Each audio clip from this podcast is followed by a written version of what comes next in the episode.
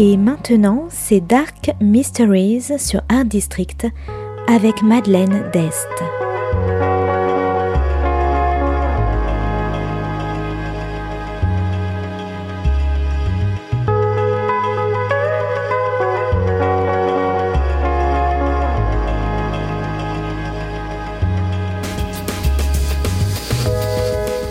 Well, welcome to Dark Mysteries, a book review show devoted to crime, mysteries, thrillers, and the dark side of human nature.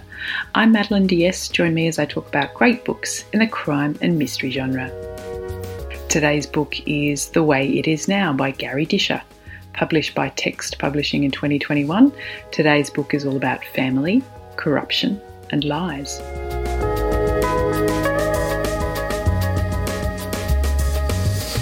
Charlie is a divorced cop on suspension after attacking a fellow officer, and he's spending his free time down at his family's beach shack on the peninsula, enjoying the sun and the sea, and trying not to think about his future. But the old house brings back memories of his youth and his mother's disappearance 20 years earlier. His mother's never been found, and Charlie and his brother are divided on who they think is responsible.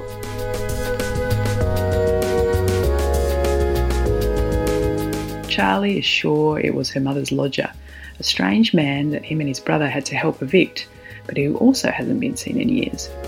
While his brother blames their father, another policeman. When they were kids, their dad and his fellow cops worked and partied together, a close knit group on the peninsula. And a few of the old gang are still around town, familiar faces Charlie sees every day and when a body is found close to where his mother lived, Charlie is thrust back into the investigation with new leads and a fresh perspective on everything. His dad, now in bad health, doesn't want to talk about it, but the police are very keen to talk to him all over again. But does Charlie really know his father?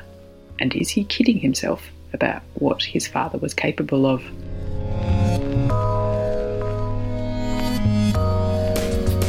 The Way It Is Now is a beautifully written and gripping crime thriller about fathers and sons, macho cultures, and how history has a way of repeating itself. The descriptions of the sea and the coastal towns outside Melbourne are poetic, succinct, and evocative. But it's not all pretty writing, there's danger, intrigue, and action in the novel too. Charlie is torn between his loyalties, between his father and brother and mother, between the police, his employer, the police investigating, and the police his father worked for. Then he's torn up about how he failed his ex wife and his daughter, and whether he's making the same mistakes all over again with his new girlfriend, the feisty Anna, a juror who went rogue in a high profile rape case, attracting bad attention all of her own. Now, there's so many layers in this book with multiple investigations, betrayals, corruption, misogyny, and more than one set of father son relationships. It's about grief. Charlie grieving for his career, his mistakes, and now that her body's been found, finally being able to grieve for his mother. And in the background, this is set in early 2020, COVID is rearing its ugly head, and we all know how the world will fall apart in the coming months.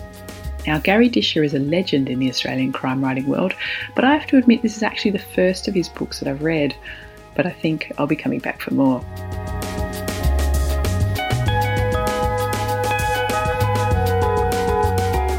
So if you like gorgeous writing, flawed and feisty characters, sun and sea, regret, torn loyalties and lies, I recommend The Way It Is Now by Garry Disher.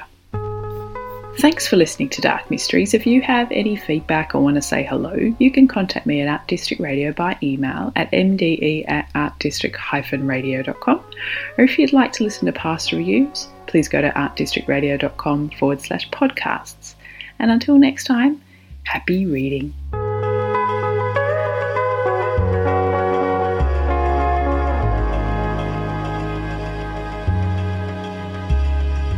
C'était Dark Mysteries sur Art District, la chronique en anglais de Madeleine Dest qui nous vient directement d'Australie.